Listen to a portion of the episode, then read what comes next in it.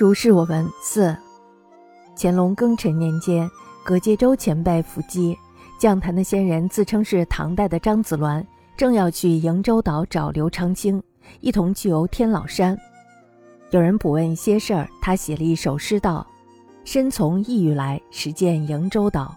日落晚风凉，一雁入云杳。”暗示他是世外的神仙，不愿意干涉人间的是非。葛阶洲前辈和他论诗，他随即欣然应答。以他游览过的名胜为题，破石崖、天老峰、庐山连句三篇而去。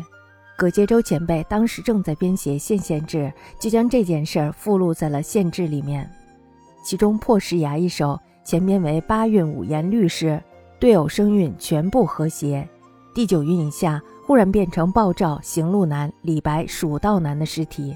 唐代三百年间的诗人都没有这种诗体，实在是不入格调。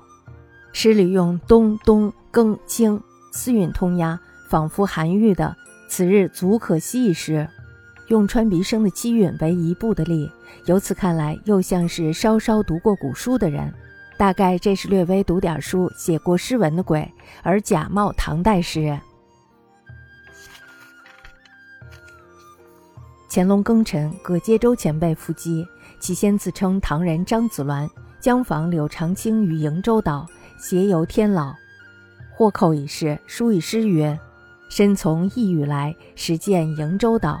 日落晚风凉，一雁入云杳。”隐士者以鸿名物外，不欲人世之是非也。